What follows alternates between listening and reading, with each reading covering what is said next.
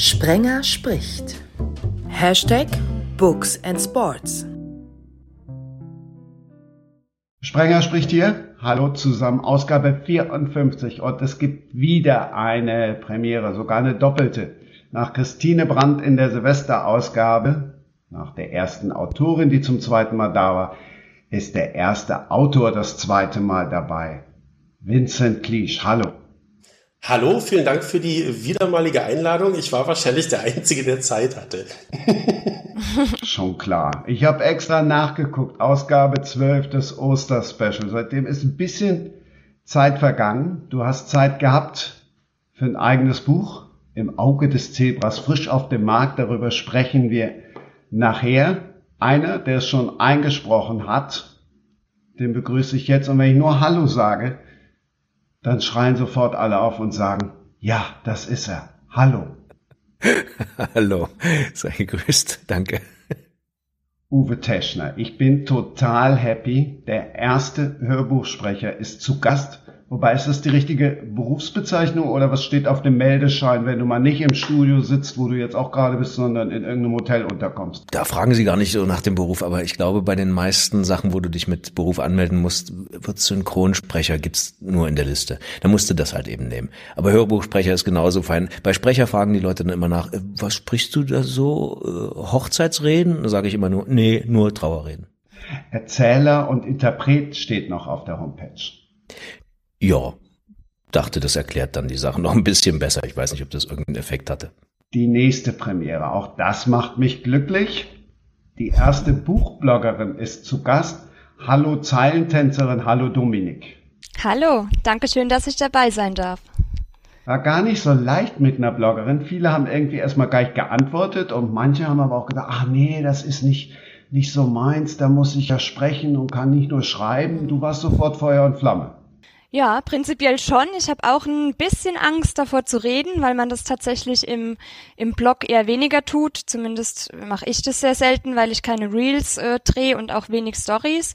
Ähm, aber es ist eine Herausforderung und ich freue mich sehr drauf wusstest bei der Zusage nur in Gänsefüßchen von Vincent, bevor der jetzt schon wieder beleidigt ist gleich. Nein, Vincent ist nie beleidigt. Aber Uwe, hast du sofort gesagt, Mensch, ich bin jetzt nicht so die Hörbuchhörerin. Du hörst hm. eher nach. Genau, ich höre teilweise Hörbücher eher nach. Also ich höre selten Hörbücher. Ich bin da leider immer noch etwas altmodisch und lese immer noch am liebsten ein Buch, was ich in meiner Hand halte. Aber Hörbücher sind für mich immer äh, sehr geeignet, wenn ich ein Buch mir nochmal in Erinnerung rufen möchte. Und dann greife ich sehr gerne zum Hörbuch nochmal zurück. Ja. Vincent, wie ist es denn mit dir? Ob ich lieber lese oder lieber höre? Ich finde ja diese Fragen, was einem lieber ist oder was einem besser, ich finde das schwierig, kannst es nicht vergleichen. Ich mache beides gleich gern. Ähm, ja, also das Hören hat natürlich den Vorteil, dass es äh, einfacher zu konsumieren ist und man zum Beispiel lange Fahrten dazu nutzen kann, ähm, während das Lesen natürlich dann wiederum den Vorteil hat, dass man sein eigenes Timing hat, man sich seine eigenen Stimmen oder Sprechweisen vorstellen kann. Das ist nur nicht bei meinen Büchern erforderlich, weil die ja von Uwe gelesen werden und da bekommt man ein solches äh, super Paket abgeliefert. Da kann man hören oder lesen, ist dann beides gleich. Du alter Schmeichler, danke. Ich muss vorsichtig sein, wie ich zu dir rede, Uwe, denn du liest ja meine Bücher weiterhin und ich möchte ja nicht, dass du dann irgendwelche Sachen einbaust. Genau. Fiese Charaktere, die du gar nicht geschrieben hast. Die, genau, oder die Guten plötzlich fies werden oder du die kleinen ja. Hinweise so deutlich liest, dass jeder Hörer sofort weiß, was los ist und ich hinterher eine Rezension bekomme, ist es alles total vorhersehbar. Nee, wenn, dann würde ich es noch verzwickter machen. Aber das ist schon schwer. Das ist schon schwer. Du, du zögerst es echt raus bis Oder zum letzten Ende. Die Hauptfiguren mit lächerlicher Stimme sprechen, das wäre auch gut. Probier ich mal. Ich hatte das einmal, das war auch ein Special, Vincent. Das zweite oder dritte nach dir. Du warst natürlich ja im ersten, nur um dich jetzt auch noch mal ein bisschen hier zu Bauchpinseln. Ist jetzt besser so, ja, ne, Vincent? Super, ich fühle mich hier wirklich Ach, in Watte gepackt. Nee, da hatten wir Arno Strubel und äh, Andreas Winkelmann. Ich habe natürlich die Bücher gelesen und witzigerweise in einem stand der BMW, der Hörbuchsprecher sagte der Opel. Oder es war andersrum. Das weiß ich jetzt nicht mehr ganz so genau. Ist sowas dann, Uwe, die kleine Rache oder wie, wie passiert das? Nee, das ist dann wahrscheinlich nur eine Ungenauigkeit, die entweder im Studio passiert sein kann und dann haben aber drei Leute weggehört, nämlich erstens der Sprecher hat sich selber wahrscheinlich gar nicht mehr, war vielleicht zu müde, dann hat der Toni vielleicht nicht aufgepasst und der Regisseur oder äh, der Abhörer, den gibt's ja in den guten Fällen auch immer noch, der das Buch nochmal richtig, also der liest und hört gleichzeitig und guckt, ob das auch wirklich stimmt. Und natürlich gibt es immer mal Änderungen in dem Buch. Manchmal ist ein Satz nicht so, dass du ihn gut aussprechen kannst, sondern stellst ihn ein bisschen um, ohne den Sinn zu verändern. Das ist dann völlig okay, aber es, manchmal gibt es auch Fehler im Text und die musst du dann versuchen rauszufinden. Also ich weiß nicht, was es mit der Opel BMW Geschichte auf sich hat, aber passiert durchaus, dass manchmal ein Datum überhaupt nicht hinhaut. Sowas wie Mittwoch der 26., Donnerstag der 30. Und das muss man dann korrigieren. Jetzt ist Schreib- oder Schreibsprache und Sprechsprache ja auch noch ein bisschen was anderes. Vincent, hast hm. du direkt im Kopf, wie du schreibst, dass Uwe es gut sprechen kann? Tatsächlich äh, verlasse ich mich da absolut drauf. Nein, tatsächlich äh, schreibe ich meine Sätze so, dass man sie sehr gut lesen kann. Ähm, ich habe, das ist so, so ein kleines Markenzeichen bei mir, jedenfalls werde ich da öfter darauf angesprochen, eine sehr präzise Sprache. Also wirklich ganz genaue Grammatik und ganz korrekte Wortwahl und keine un... Äh, Genauigkeiten und das macht es äh, nach allem, was ich höre, sehr gut lesbar und dann hoffe ich, das kann ich ja an Uwe weiterspielen, äh, hoffentlich auch gut vorlesbar. Das auf jeden Fall kann ich wirklich bestätigen. Ähm, ich glaube, dass du es trotzdem im Hinterkopf hast, dass sich Sachen gut sprechen lassen. Also du hast immer, also habe ich jetzt wirklich, sind jetzt ein paar Bücher, die ich äh, von dir machen konnte, ähm, und du hast einen guten Rhythmus und das fällt sofort auf. Manchmal kämpfst du sozusagen gegen den Rhythmus des Autors als Sprecher oder musst ihn dir erst wirklich äh, erobern? Das passiert durchaus. Oder die Übersetzung holpert auch manchmal, kann alles passieren. Da muss man eben öfter ansetzen, damit es dann rund wird, damit der Hörer nicht deinen Kampf mit dem Text mag. Für den muss es wie ein rundgelutschter Drop sein. So muss das ins Ohr gehen. Dominik, könntest du dann jetzt auch noch Vincent, nachdem ihn jetzt drei Leute schon gelobt haben, auch noch kurz in den Himmel heben? Dann ist er für die nächsten drei Stunden auch superglücklich. Natürlich. Also ich habe das aktuelle Buch leider noch nicht gelesen, aber definitiv schon auf dem ähm, Stapel der zu lesenden Bücher liegen. Ähm, das letzte, was ich von ihm gelesen habe, war die Auris-Reihe und da war ich wirklich sehr begeistert von. Und ich freue mich auf das neue Buch. Ich bin gespannt. Ha, weißt du, warum ich mich so gefreut habe im neuen Buch? Vincent, rate mal, an welcher Stelle ich gejubelt habe. Ähm, Im Zebra meinst du jetzt? Im Zebra, klar. An welcher Stelle hast du da gejubelt? Ähm, hm, hilf mir mal. Bei der Rechtfertigung für den Hashtag Books and Sports, als einmal Hertha BSC vorkommt. Da habe ich gejubelt und gedacht. Hertha BSC? Ja, hast schon wieder vergessen, dass einmal Hertha BSC vorkommt. In Auris kommt das vor. Hertha hat Nein, Bayern im Auge des Im Auge des Zebras auch. Den jeweils aktuellen Trainer von Hertha BSC beklagte den nervenden Berliner Straßenverkehr betrauerte regionaler Fernsehserien nach. Ja, das ist die Rückkehr von Bärbels Gourmet-Tempel, der komplett falsch geschriebenen Wurstbude gegenüber dem LKA Berlin, die es in Wirklichkeit nicht gibt. Und ja, da habe ich so ein bisschen das Bild gemalt, was da für Menschen sind. Und die tatsächlich äh, beschweren sich immer über den aktuellen Trainer von Hertha BSC. Es sind schon wieder ein bisschen her, dass ich es geschrieben habe, sind ja relativ lange Vorläufe. Aber ja, tatsächlich, kommt vor. Siehst du, und ich habe gedacht, Mensch, dann können wir den Hashtag Sports nämlich direkt abhaken, weil Dominik hat gesagt, mit Sport habe ich nichts zu tun. Uwe, wie sieht's bei dir aus? Beim Fußball nicht. Also dadurch, dass ich auch keinen Fernseher habe, komme ich auch nicht dazu, mal so richtig Eishockey oder sowas zu gucken. Das ist ein Spiel, was ich noch nachvollziehen kann, aber äh, ja, und selber müsste man mehr machen. Das waren jetzt drei Elfmeter, die du mir da hingelegt hast. So, den ersten verwandel ich direkt. Du hast keinen Fernsehen? Nee. Wir das gucken, heißt, wenn wir mal was gucken. Stream oder guckst gar nicht mehr? Ne, doch, doch hin und wieder äh, guckt man dann was auf so einem kleinen Rechner, auf einem Laptop oder auf einem Tablet. Und ja, wenn dann nur Stream. Also ich, pf, keine Ahnung, wenn ich das letzte Mal. Ah, doch, ab und zu mal heute schon. Das wäre noch öffentlich-rechtliches. Ähm, und noch echtes Fernsehen. Aber ich gucke sie auch dann, wenn ich, äh, nicht wenn sie ausgestrahlt wird. So, und dann die nächsten Elber. Nimm uns mal bitte mit alle ins Hörbuchstudio. Vincent kennt's wahrscheinlich, aber Dominik und ich kennen es jetzt nicht so richtig. Wie viele Leute sind da um dich rum? Wann gehst du morgens rein und wann gehst du abends nach Hause? Also momentan, da ich wohne ja ein bisschen außerhalb von Berlin, aber die meisten Sachen finden in Berlin statt. Ähm, ich fahre mal so anderthalb Stunden bis hin, ich wohne halt weit weg im Spreewald und äh, deswegen habe ich so Kernzeiten von 11 bis 18 Uhr, die ich dann im Studio wirklich äh, voll nutzen will. Das klappt mal mehr oder weniger gut. Oder manchmal hat man dann halt noch einen Synchron davor oder danach oder eine Doku oder sowas. Und also wir sagen mal ganz normaler Tag mit nur einem Termin. Um 11 bist du da, ähm, sprichst dich kurz ab mit deinem Tontechniker. Wenn du Glück hast, hast du noch einen Regisseur dabei. Ich weiß gar nicht mehr, wie es jetzt bei dir war, Vincent, ob ich, ähm, nee, ich glaube, das haben wir auch nur mit äh, Toni gemacht. Und es gibt äh, Toningenieure, die sind sehr gut äh, geschult darin, auch Regie gleich mitzumachen.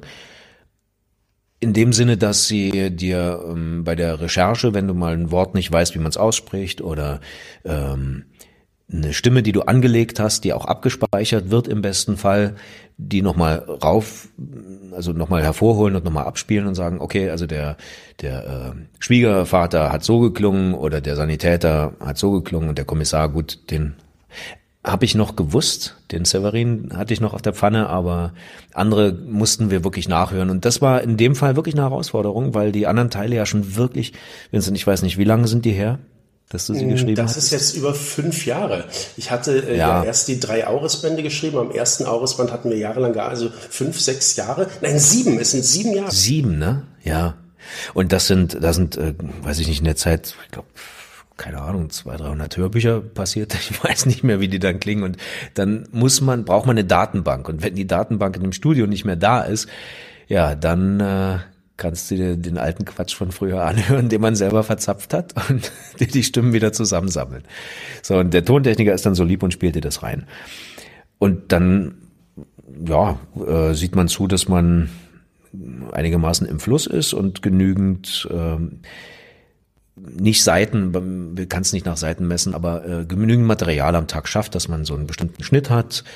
Und da ist natürlich zuträglich, wenn das Buch gut geschrieben ist, dass man sich nicht zu sehr aufregt über die Fehler und äh, immer schön weitermachen kann. Dann ist man abends nicht ganz so erschöpft, wie wenn man an jedem dritten Satz irgendwie rumknaupeln muss, dass der noch gut wird. Frage ich dann jetzt nach den Seiten oder nach den Stunden vom Hörbuch, die die Produktion dauert. Also wenn wir jetzt mal beim Zebra bleiben, reden wir über neun Stunden und 21 Minuten, respektive über 368 Seiten. Ja, da ist es wirklich in der Tat einfach, die Seiten, also ich habe ein bestimmtes Formatierungsmaß, ich möchte alle Manuskripte in so, so einer Formatierung, weil ich sie auch auf einem ich benutze einen E-Ink-Reader auf A4, lese und der zeigt eben bestimmte Sachen so und so gut an. Und da ist, das ist ein völlig anderer Seitenschnitt, als ein Kollege oder eine Kollegin das haben würde, die auf dem iPad oder noch mit Papier liest. Deswegen ist eine Seiten sagen überhaupt nichts aus. Man kann es, wenn ich mir ausrechne, wie lange ich höchstwahrscheinlich brauchen werde für ein Buch, nämlich die Wortanzahl und rechne das dann mit einem bestimmten Faktor gegen. Das haut dann irgendwie einigermaßen hin. Bei diesen neun Stunden brauche ich ungefähr vier, viereinhalb Tage. Liest du vorher? Es gibt ganz selten Fälle, wo ich es nicht schaffe, weil sich die Produktionen zu sehr überstapeln und das hasse ich eigentlich wie die Pest. Ich gehe so ungern unvorbereitet in ein Studio, weil der Tontechniker hat auch nur die Möglichkeit, maximal 50 oder so 100 Seiten mal reinzulesen. Und äh, du musst aber wissen, wo du hin willst am Ende. Das ist, ich vergleiche es immer ganz gerne mit einem Schauspieler der sich auch auf seine Rolle vorbereitet und äh, der in dem Film eine, hoffentlich eine Wandlung in seiner in seinem Charakter oder irgendeinen Fortschritt hat. Und der muss ja auch ganz genau sein Skript vorher gelesen haben. Und dann muss er es aber so spielen, dass er am Anfang wirklich noch der Junge und Naive ist, der dann loslegt und dann vom Leben ordentlich glatt gebügelt wird. Um, um hinten als, was auch immer, äh, abgekämpfte, gebrochene oder heldenhafte Gestalt rauszukommen, die irgendeinen Struggle hinter sich gelassen hat. Und das musst du als Hörbuchsprecher aber ganz genauso machen, denn dein Einstieg muss jung klingen und hinten musst du irgendwie dann angekommen sein. Das geht nur, wenn du weißt, wie das, also was in dem Skript drin steht.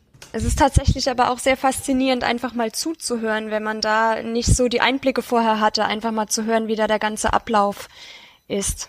Ja, also in der Tat ist es vielleicht weniger glamourös, als man sich das beim ersten Mal hören, aha, Hörbuchsprecher, ein Beruf, äh, als man sich das so vorstellt. Hm. Wir sind, ja, ich sage immer, wir sind kleine Rädchen im großen Getriebe der Unterhaltungskunst.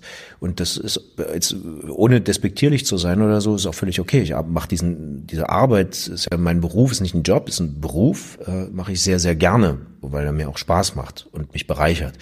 Aber es ist natürlich manchmal auch gleichförmig.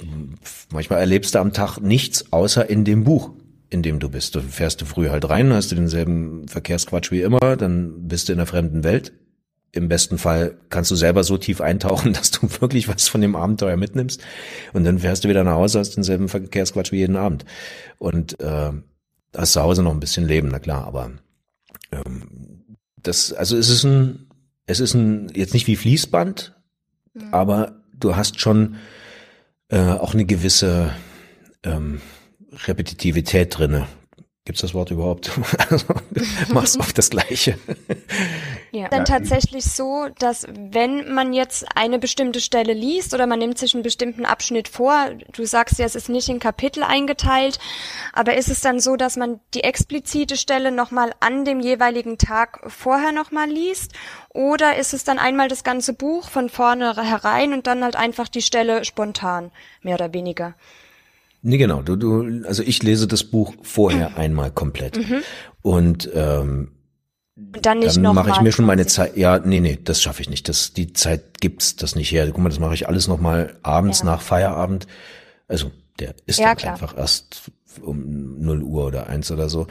Weil da lese ich sozusagen mein nächstes Buch für die nächste Produktion schon. Und dann mhm. kann ich, also in manchen Fällen habe ich vielleicht zwei Drittel des Buches gelesen, gehe in die Produktion rein und mache dann in den ersten zwei Tagen noch den Rest vom Buch. Das kommt auch schon mal vor. Aber wie gesagt, da fühle ich mich immer unbequem mit, mag ich nicht so.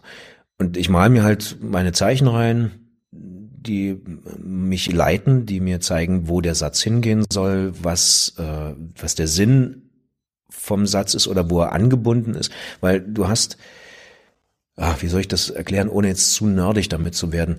Ähm, der Autor hat ja auch einen bestimmten Fluss und er verfolgt ja bestimmte Sachen, indem er die Informationen darbietet. Und ich muss die Informationen oder mein, mein Part daran ist, die Informationen so aufzubereiten, dass du sie völlig unbewusst wahrnimmst und auch deren äh, Wertung sich in dir festsetzt. Also, dass du nicht noch suchen musst, warte mal, was war in dem Satz jetzt hier eigentlich wichtig?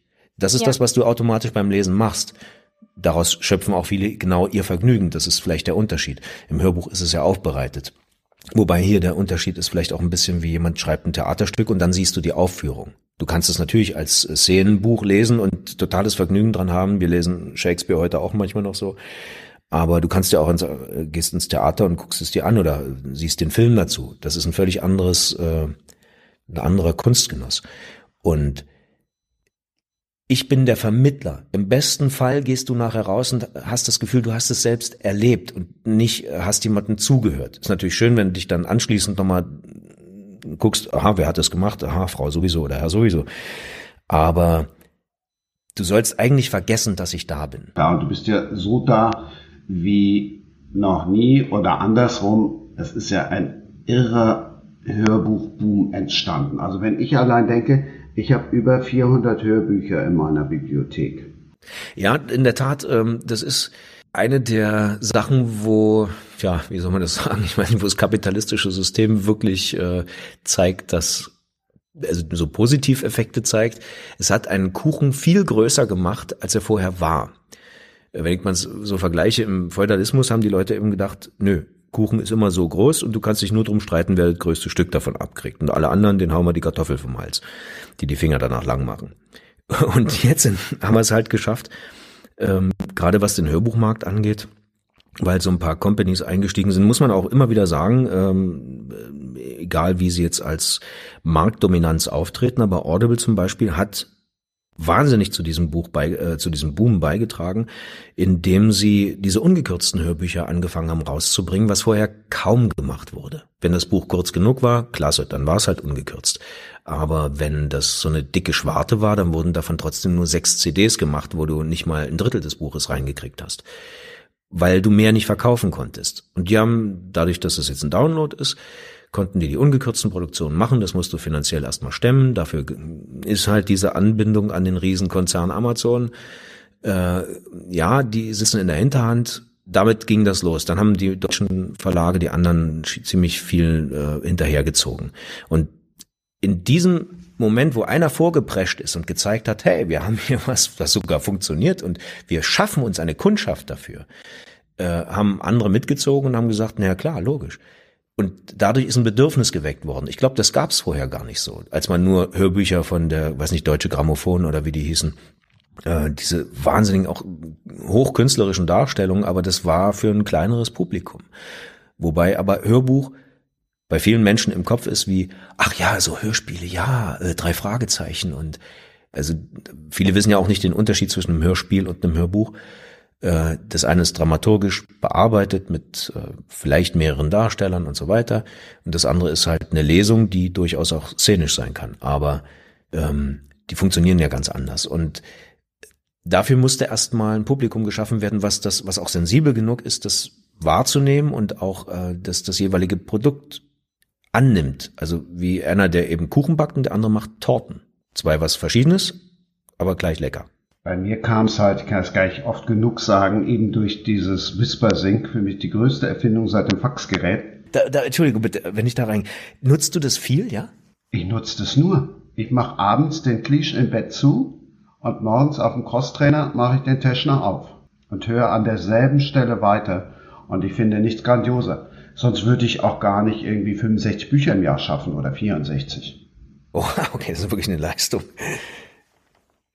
Ja, das ist interessant, weil ich mich immer gefragt habe, wer, wie, also ob das wirklich so viel in Benutzung ist, da habe ich ja keine Zahlen zu, weiß ich auch nicht, wen ich da fragen könnte oder so. Aber das ist interessant, mal von, von einem äh, User dann zu hören, ja doch, äh, ich nehme das wirklich regelmäßig an, mir gefällt das gut. Ich finde das, finde das wirklich überragend, weil beim Sport kann ich zum Beispiel keine Musik hören, da laufe ich zu schnell oder zu langsam. Und ich finde das wunderbar. Und du kannst ja dann, selbst wenn du beim Sport schweifst du ja öfter mal ab mit den Gedanken bis irgendwo, kannst ja dann tatsächlich nochmal wieder zurück und hörst dann eben nochmal, mal abgesehen davon, und jetzt nehme ich Vincent dann gerne nochmal mit ins Boot, wenn ich jetzt das Buch kaufe für 9,99, dann kriege ich ja oft bei Audible eben die Whispersync-Version vom Hörbuch für 4,95 dazu oder für 2,95 dazu. Ähm, ja, war das eine Frage? Nein, es war keine Frage, rein rhetorisch gesehen. Klar, es war eine Frage nach dem Motto, profitierst du irgendwie denn auch von den Hörbüchern? Ähm, das ist, hat sich natürlich gezeigt, dass das ein Riesenmarkt geworden ist. Und ähm, Uwe hat gerade den Unterschied angesprochen, Hörbuch und Hörspiel. Ähm, ich habe tatsächlich äh, mittlerweile eine goldene Schallplatte zu Hause, was ich absolut absurd finde, weil ich keine Note gesungen äh, und nichts geschrieben habe. Äh, vom Hörspiel, Hörspiel allerdings, das dramatisierte, von Schauspielern äh, gespielte, ähm, für Auris. Ähm, also ich profitiere in jeder Hinsicht davon, natürlich nicht nur über die zusätzlichen Verkäufe, sondern auch dadurch, dass das einfach den, den Markt deutlich erweitert. Also da kommen dann in dem Falle Hörer dazu, die als Leser vielleicht nicht dabei gewesen wären. Menschen, so Pendler, die dann lange Bahnfahrten oder Autofahrten nutzen, um sich Bücher dann anzuhören, ähm, um zum Hörbuch zurückzukommen, sich dann eben beispielsweise von Uwe vorlesen lassen. Und äh, insofern profitiere ich auch, dass ich mir selbst auch mal ein Buch anhören kann, wenn ich vielleicht nicht die Zeit habe, es zu lesen. Dominik, eher Hörbuch oder eher Hörspiel? Mich kannst du mit Hörspielen jagen. Ja, mich tatsächlich auch. Also wenn, dann definitiv Hörbuch. Hörspiele, auch in meiner Kindheit eigentlich eher weniger. Ich bin da immer noch einfach eher Hörbuch-Fan. Wobei ich dann auch nochmal zur Ehrenrettung des Hörspiels einwerfen möchte, dass das natürlich jetzt die Ebene von TKKG zwischenzeitlich auch verlassen hat. Also äh, gerade Auris, äh, was ich ja nun äh, in erster Linie verteidigen muss, ist wirklich auf einem extrem hohen Niveau. Das ist mit Top-Schauspielern besetzt. Ähm, also da wird wirklich ganz viel investiert und ganz viel reingelegt, dass das im Grunde hörbare Filme sind. Also das ist jetzt nicht mehr, äh, dass irgendwie drei Zehnjährige rumlaufen und mit irgendwelchen Kriminalfällen beauftragt werden und dabei die Stimmen von Erwachsenen haben. Das hat schon ein etwas anderes Niveau mittlerweile. Da kann ich dich wirklich nur ermutigen, hab da keine Berührungsängste. Es gibt äh, so geniale Hörspiele. Ähm, und mir ist es auch also es gibt ja unterschiedliche Hörspiele. Es gibt welche, die, die nenne ich mal so Bahnhofskiosk-Hörspiele, die man, wo man früher halt die Groschenhefte am Bahnhof für eine kurze Reise gekauft hat, so eine gibt es zu Dutzenden. Davon, wenn, wenn ich so eine Hörspiele mache, macht man dann manchmal sechs, sieben bis zwölf Stück am Tag. Da hat man jetzt nicht überall, also man hat vielleicht eine Hauptrolle in dreien oder in vieren davon, dann hat man eine Nebenrolle in nochmal dreien und dann nochmal in vieren hat man äh, eine ganz kleine, wo man nur so ein vorbeigehender Passant ist oder ein Kellner oder irgendwas. Und äh, das kann an einem Tag stattfinden. Aber wenn du hochwertige Hörspiele hast, dann kann das sein, dass du nur für deine Rolle drei Tage im Studio bist. Und dann wird an der gefeilt ohne Ende. Und wenn du Glück hast, hast du auch das Ensemble mit. Meistens, um das mal vielleicht für alle jetzt äh, die, damit selten in Berührung kommen, mal kurz zu erläutern. Äh, durch die neue Schnitttechnik und dadurch, dass du so viel digital machen kannst, kannst du wunderbar zusammenschneiden. Und das nennt sich Xen. Das hat was damit zu tun, wie am Rechner die grafische Darstellung des Fade-in und Fade-aus aussieht. Du kannst es halt so schön zusammenschieben und äh, übereinander legen. Und deswegen kommen die Leute nicht mehr selber oder nicht mehr zu, zur selben Zeit ins Studio. Du bist alleine. Du musst dir entweder deinen Part, den Gegenpart denken, den derjenige oder diejenige zu dir sagt, oder ja, vielleicht spricht in dir der Regisseur, wenn es einen gibt, auch nochmal rein. Das ist verschieden, wie man da arbeiten möchte. Und im besten Fall kommt nachher was raus, wo du, das hörst du und denkst, wow, die haben miteinander geredet. Das ergibt sogar richtig eine, eine energetische Unterhaltung. Ja, mhm. also ich habe mit Kollegen schon im Hörspiel äh, stundenlang palavert, die habe ich im echten Leben nie getroffen. Und äh, wenn es schief geht, dann hört sich's leider wirklich geixt an. Dann denkst du, oh, nee, kommt kein Fluss rein. So, und diese, ähm, die vom den öffentlich-rechtlichen Radiostationen gemachten Hörspiele, aber auch private Hörspielmacher, ähm, die da Wert drauf legen, die holen das Ensemble zusammen und da steht man zusammen, hat jeder ein Mikrofon und man ist in demselben Raum oder je nachdem vielleicht auch in verschiedenen Räumen. Jetzt gerade wegen Corona muss man da ein bisschen ähm, weiterdenken. Und dann redet, also dann ist man trotzdem zusammen im Studio und nimmt diesen Text zeitgleich auf, chronologisch und kann sich antworten oder sich, äh, man agiert und reagiert aufeinander. Und das ist natürlich, macht nochmal eine ganz andere Nummer. Und dann ist auch wichtig, sehr wichtig, wie gut ist der Geräuschemacher kommen alle Geräusche nur vom Band. Es gibt un gigagroße, keine Ahnung, Terzillionen Byte, Megabyte große äh, Bibliotheken, da sind Sounds drin. Aus denen kannst du dich bedienen, aber die klingen eben dann irgendwann auch wie aus der Retorte. Und äh, dann gibt es diese Hörspiele, wo ein Foley kommt. Das ist äh, der Typ, der die Geräusche macht, auch im Film.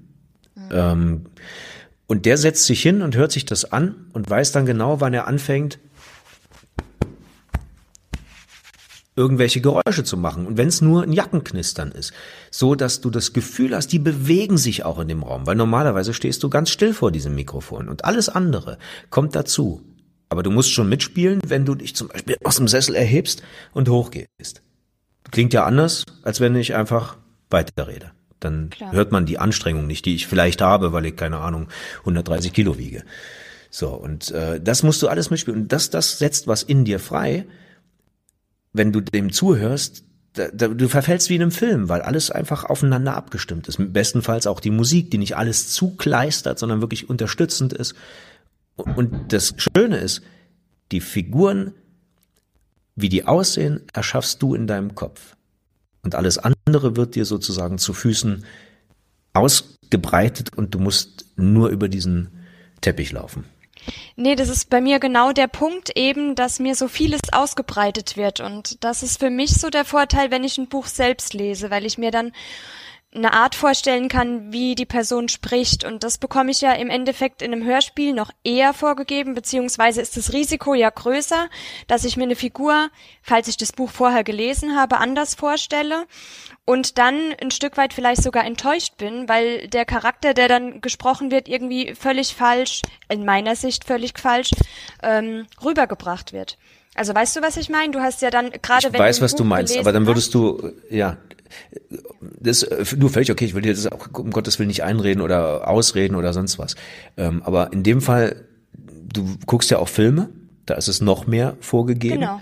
Und da, möglicherweise kritisierst du da auch, wenn die Film, wenn der Film nicht äh, dicht genug an der Vorlage ist. Aber versuch, das ist wirklich nur ein Tipp, Versuch mal ein Hörspiel, wo es eben kein Buch dazu gibt. Es werden ja inzwischen wirklich Hörspiele geschrieben, die sind als Hörspiele geschrieben und als nichts anderes. Äh, wenn du das mal versuchst, dann kann ich ja Vincent gleich mal fragen. Ich meine, bei Auris war ich nicht dabei, habe ich jetzt auch nicht ganz so äh, verfolgt gehabt von der von der Zeit her. Aber hattest du es nicht nur als Hörspiel geschrieben oder gab es ein Buch davon? Ähm, ursprünglich war das äh, von Audible als Hörspielprojekt geplant und dann hat sich ich erinnere mich ja in, in der ganz frühen Entwicklungsphase aber schon hat sich gezeigt, dass es doch erstmal ein Roman werden würde äh, der dann parallel zum Hörspiel adaptiert wird. Also das ist tatsächlich hat so eine Wandlung durchgemacht, weil wir gemerkt haben, dass der Stoff dann doch irgendwie das Zeug für äh, für die verschiedenen äh, Darreichungsformen hat. Äh, und es aber es sollte ursprünglich war das mal als Hörspiel nur geplant, ja. Genau. Und es gibt ganz viele so eine Stoffe, die sind wirklich, als, ähm, wie kann man das vergleichen? Stell dir vor, du sitzt am Lagerfeuer, irgendein äh, alter Onkel oder eine, eine alte Omi kommt vorbei und erzählt dir eine Geschichte, von der du noch nie was gehört hast. Genau das ist Hörspiel. Vielleicht sollte es wirklich mal versuchen. Also ich bin auch kein Ja, Hörspielgegner. ja. Oder vielleicht einfach mal mit einem Hörspiel probieren, wo ich vorher das Buch eben noch nicht gelesen habe. Richtig. Ja. Das war jetzt Werbung für Hörspiel pur und jetzt kommt Werbung für Podcast garantiert. Vincent Kliesch, Uwe Teschner und Dominik Finkler ist dabei, besser bekannt als die Zeilentänzerin. Wie bist du zum Bloggen gekommen? Das hat sich tatsächlich eigentlich so mit der Zeit entwickelt. Also ich lese schon sehr, sehr lange sehr viel und sehr gerne und habe mir über Instagram hauptsächlich ähm, immer wieder Buchtipps geholt und habe da dann festgestellt, dass sich da so eine mehr oder weniger größere Community gebildet hat und ähm, wo man eben sehr gute Buchtipps herbekommen kann, die nicht immer nur Mainstream sind und die auch nach Geschmack sehr vielfältig sind, sag ich mal. Und dann habe ich mir das eine Weile angeschaut bei anderen und habe gedacht, das äh, würde mir eigentlich auch großen Spaß machen, wenn ich ein Buch mit jemandem besprechen könnte oder mit mehreren Leuten besprechen könnte, weil man es normalerweise ja im Freundeskreis, dann spricht man vielleicht mit einer Person und hat eine andere Meinung und beim Bloggen treffen einfach viele Meinungen und viele Geschmäcker aufeinander. Und dann habe ich gedacht, das probiere ich auch einfach mal aus. Vincent, irgendwelche Erfahrungen mit BloggerInnen? Ähm, zumindest keine unangenehmen. Ähm, ich muss aber tatsächlich, ja, also es, es, gibt ja, es gibt ja manche Blogger, die dann äh, Autoren komplett äh, sich irgendwie aufs, äh, aufs Korn nehmen und äh, niedermachen. Ähm, aber ich habe eigentlich da keine negativen Erfahrungen, muss aber sagen, dass ich jetzt auch niemand bin, der jetzt ständig im Internet rumhängt und sich Rezensionen auch, auch zu eigenen Büchern äh, durchliest oder sich Blogs dann ständig zur Literatur anhört, weil ähm, das mich wahrscheinlich kirre machen würde, wenn ich so viele verschiedene Meinungen, so viele verschiedene Perspektiven von anderen Leuten mir so anhören würde, würde mich vielleicht ein bisschen zu sehr beeinflussen. Also insofern ähm, freue ich mich sehr, dass es das gibt, weil Blogger natürlich dazu beitragen, Bücher bekannter zu machen und auch die Menschen mehr dazu bringen, sich damit zu beschäftigen. Aber ich kann jetzt nicht sagen, dass ich da der totale Experte wäre. Ich, ja, es geht mir da ähnlich wie, wie Vincent ich gucke manchmal, wenn, wenn ich ein Buch gelesen habe, was mich, ähm, wo ich selber denke, das ist ein tolles Buch, dann gucke ich ganz gerne mal, wie es ja auch wie es ankommt, auch als Hörbuch und vor allem wie viel sich's verkauft. Also es gibt da so Schätzwerte, die man machen kann, wenn auf irgendwelchen Portalen so, so viele Rezensionen sind, dann kann man sagen, gut, das entspricht ungefähr vielleicht zehn Prozent. Dann kann man gucken, äh, kommt es denn gut unter die Leute oder nicht. Und äh, ansonsten also ich habe ich hab eine Webseite und da habe ich aber eine, äh, eine Redaktion, die sozusagen sich darum kümmert, dass das immer mal aktualisiert wird. Und äh, also, weil ich das nicht mehr schaffe, das selber irgendwie da reinzuhacken. Und ähm, die guckt dann so nach Sachen, wenn irgendwo mal was auftaucht und wenn was besonders Schönes auftaucht, dann schreibt sie mir und sagt, guck doch mal hier, habe ich jetzt gerade auf deine Webseite geschrieben und dann lese ich das und freue mich. Und zum Glück sagt ihr mir nicht so oft, wenn was oft auch was blöd ist. das ist ein guter Schutz. Also ich habe nicht gegen Kritik. Es gibt ja auch Leute, die schreiben mir persönlich, die haben keine Ahnung, woher meine, also früher stand meine E-Mail-Adresse auf meiner Webseite, heute nicht mehr. Und ähm, die schreiben mir dann einfach, und das finde ich auch cool, oder die schreiben meiner Managerin, das gibt's auch, und äh, das wird dann an mich weitergeleitet. Und da steht eben manchmal auch drinne, aber das habe ich nicht verstanden, warum sie das da so gemacht haben. Oder ähm, ja, aber ihr Katalanisch ist jetzt nicht ganz das Feinste. Und dann versuchen zu erläutern, warum nicht. Und, oder biete eben an, ja, aber es wäre ganz toll, wenn Sie dann beim nächsten Mal, wenn ich wieder ein Buch habe, was, äh, wo Katalanisch gesprochen wird, ähm, dass sie mir dann als Sprachberatung zur Verfügung stehen. Würden sie es machen? Und meistens sind die Leute dann, ach ja, das ist doch toll, ja, mache ich auf jeden Fall. Also sind dann begeistert davon, weil sie vielleicht auch mit involviert werden. Es ist ja immer nicht ganz einfach für einen Sprecher. Äh, in, es gibt Bücher, die in allen Weltregionen spielen und du musst ständig irgendwas einfallen lassen mit der Sprache, vor allem wenn der Autor ein bisschen protzt und dann immer die Landessprache da versucht, was reinzuschreiben. Wahrscheinlich hat das auch nur von irgendeinem Kellner. Den hat er gefragt, sag mal das bitte in der Landessprache und dann hat er das einfach verwendet. Und dann bekommst du wahrscheinlich auch äh, zu hören, äh, super toll gesprochenes Hörbuch eigentlich, ähm, aber sie haben das Katalanische ein bisschen falsch ausgesprochen und das hat das ganze Hörbuch kaputt gemacht.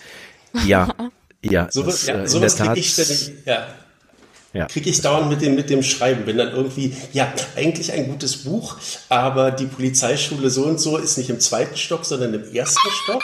Äh, und das hat das ganze Buch kaputt gemacht. Ruiniert. Ja, nee, ja. das kann ich auch verstehen. Also, das ist ja wie in einem Parallel, ne, äh, per Anhalter durch die Galaxis. Da gibt's ja auch dieses Paralleluniversum, wo alles ganz genauso ist, wo es eine Erde gibt, die ganz genau oh. ist wie unsere. Nur ein einziges Blatt in, in irgendeinem Baum im Amazonas ist nicht richtig und deswegen fühlt sich das so unbequem an. Ja, so kommen wir mir die Leute vor. Ich habe eine Theorie dazu entwickelt.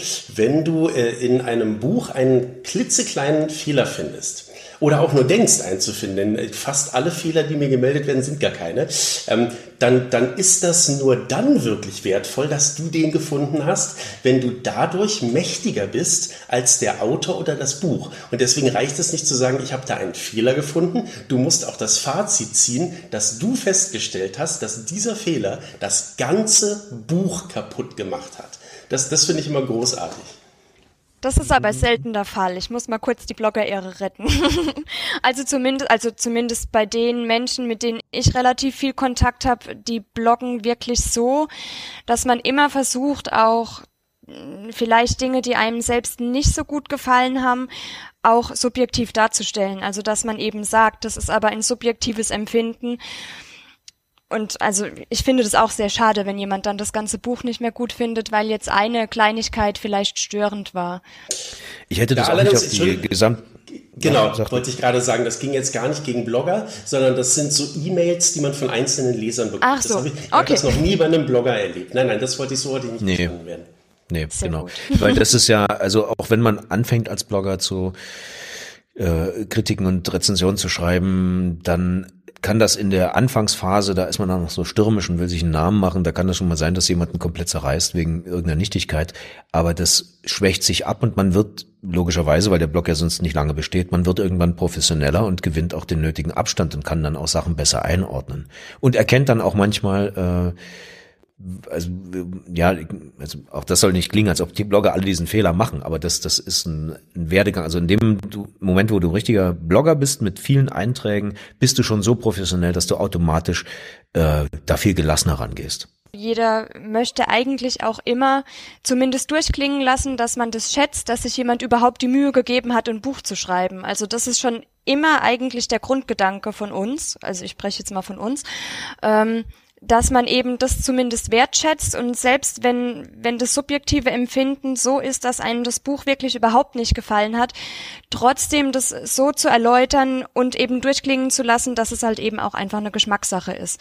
Ich denke, das ist da auch immer sehr wichtig, weil bei allen Rezensionen und bei aller Neutralität, sag ich mal, ist es eben doch immer noch letztendlich das eigene Empfinden, was äh, schlussendlich dann darüber entscheidet, ob man sagt, das Buch hat einem begeistert oder nicht. Also das kann man ja nicht an, an faktischen Maßstäben, sage ich jetzt mal, messen. Völlig legitim. Ähm, in dem Moment, wo du egal was äh, in die Weltöffentlichkeit bringst, weil du es eben veröffentlichst, in dem Moment ist es ein bisschen auch losgelöst von dir und du musst dann halt gucken, wie die Welt damit umgeht. Und so wie, wie man gelobt wird, so muss man natürlich auch mit negativen Sachen umgehen. Beides hat dasselbe Recht, gehört zu werden, nur soll es eben nicht äh, jemanden persönlich angehen. Also, genau. weil das genau. Produkt hat dann manchmal auch persönlich gar nicht mehr so viel mit einem zu tun. Man hat das schon, man ist schon weg, schon ein bisschen entfremdet. Das liegt schon ein bisschen länger zurück. Vincent musste jetzt auch gerade überlegen, boah, was habe ich denn da reingeschrieben? Wirklich? weil du weiter bist schon, weil es diese Vorlaufzeiten gibt. Ich habe das Buch auch, ich weiß nicht wann eingesprochen, dann dauert es nochmal drei, vier Monate, bis es rauskommt, manchmal ein halbes Jahr. Und dann, wenn mich dann jemand was dazu fragt, dann pff, völlig vergessen.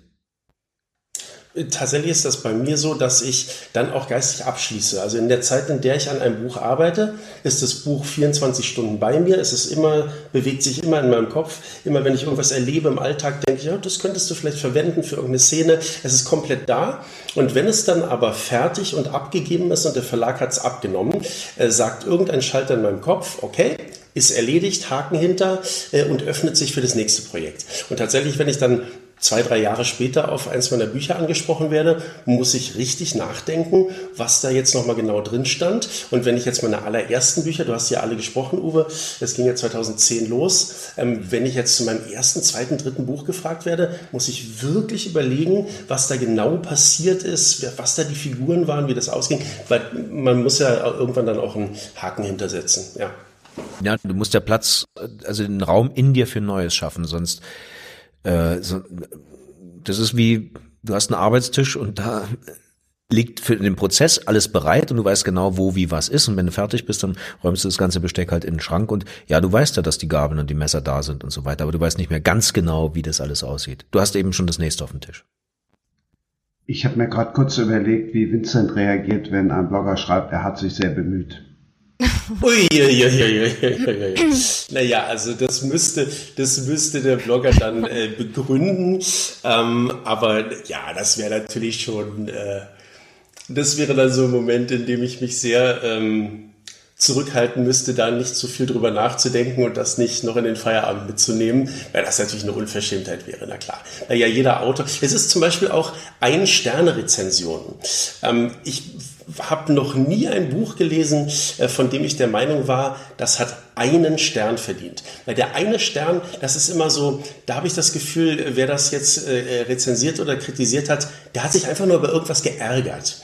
Ähm, und ich nehme das auch nicht äh, persönlich aufs Buch bezogen, dass ich denke, mein Buch ist das Schlechteste, was überhaupt nur möglich ist, sondern ich denke, da hat sich jemand geärgert. Die Rezensionen, die gemeiner sind, das sind drei Sterne. Weil drei Sterne heißt, du Vincent, ich bin dir nicht böse, ist okay, du hast nichts falsch gemacht, es ist einfach nur langweilig. Das, äh, das ist viel schlimmer. Das ist eine interessante Herangehensweise. So habe ich das noch nie gesehen. Aber ja, ja, ja. kann ich zustimmen. Der, der, der eine Stern, da hat jemand eine Emotion, der ist wütend. Und oft ist ja, er wütend, weil er das nichts nicht zu tun. Ja, ja, das hat nichts mit mir zu tun. Da ist jemand sauer. Ähm, aber drei Sterne, das ist so, so, so, kill your enemy with a smile. War ganz nett. War okay. Aber nichts Besonderes. So, das, das ist gemein. Und nein, oh Gott, ich hoffe, ich habe jetzt nicht Menschen dazu provoziert, mir nur noch drei Sterne zu geben. oh Gott. Ich muss öfter mal nachdenken, was ich sage. Ach, das ist überschätzt. Ja, stimmt. Gerade in deinem Beruf als Sprecher. Eben. Manchmal musst du auch wirklich, manchmal sage ich mir selber, ey, halt doch einfach die Klappe und lies.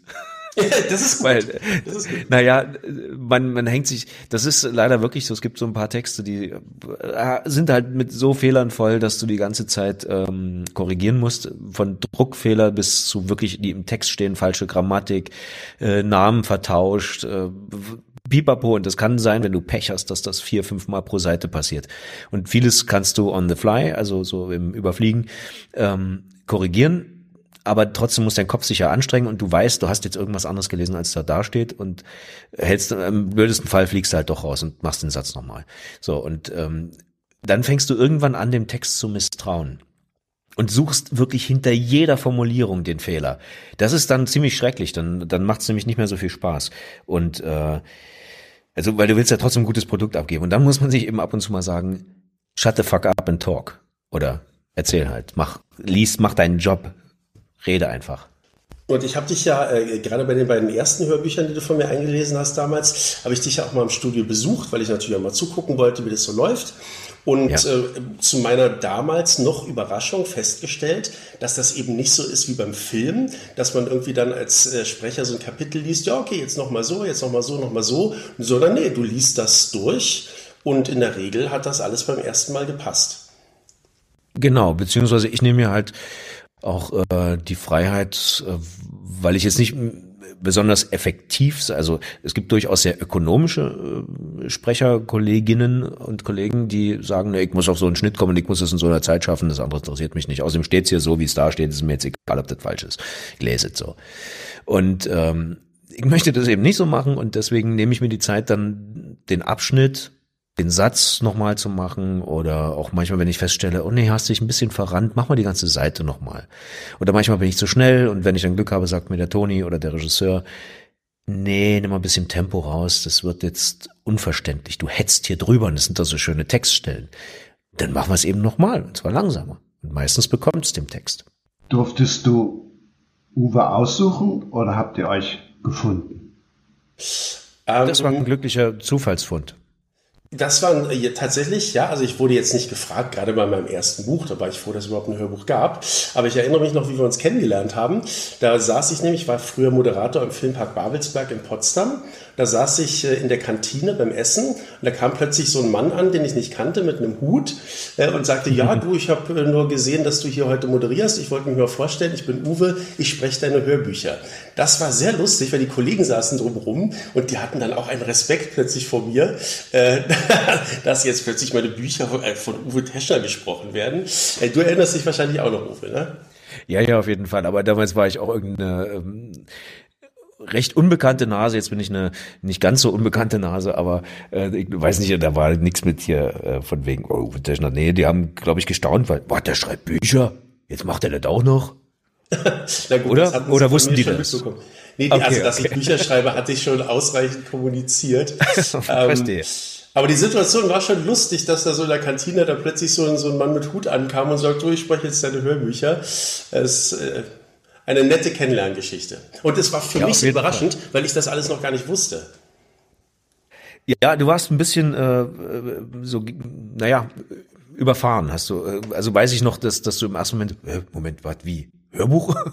Von meinem Buch? ja. Kommt Weil raus. nämlich, ja, das, das kann man den Hörern ja auch mal sagen, das ist jetzt nicht so, äh, dass der Autor immer wegen allem ständig gefragt wird und in alles dauernd involviert wird, sondern die, die Rechte liegen dann halt beim Verlag und dann wird beim Verlag angefragt für die Hör Hörbuchrechte, die können das freigeben und dann erfährt der Autor halt irgendwann, äh, dass er jetzt auch ein Hörbuch hat. Aber es ist nicht so, dass ich da jetzt groß eingebunden war und das alles vorher so wusste, schon gar nicht daran beteiligt, äh, wer das nun spricht. Das war dann für mich quasi so eine so ein, so ein Überraschungsknallbonbon. Ja.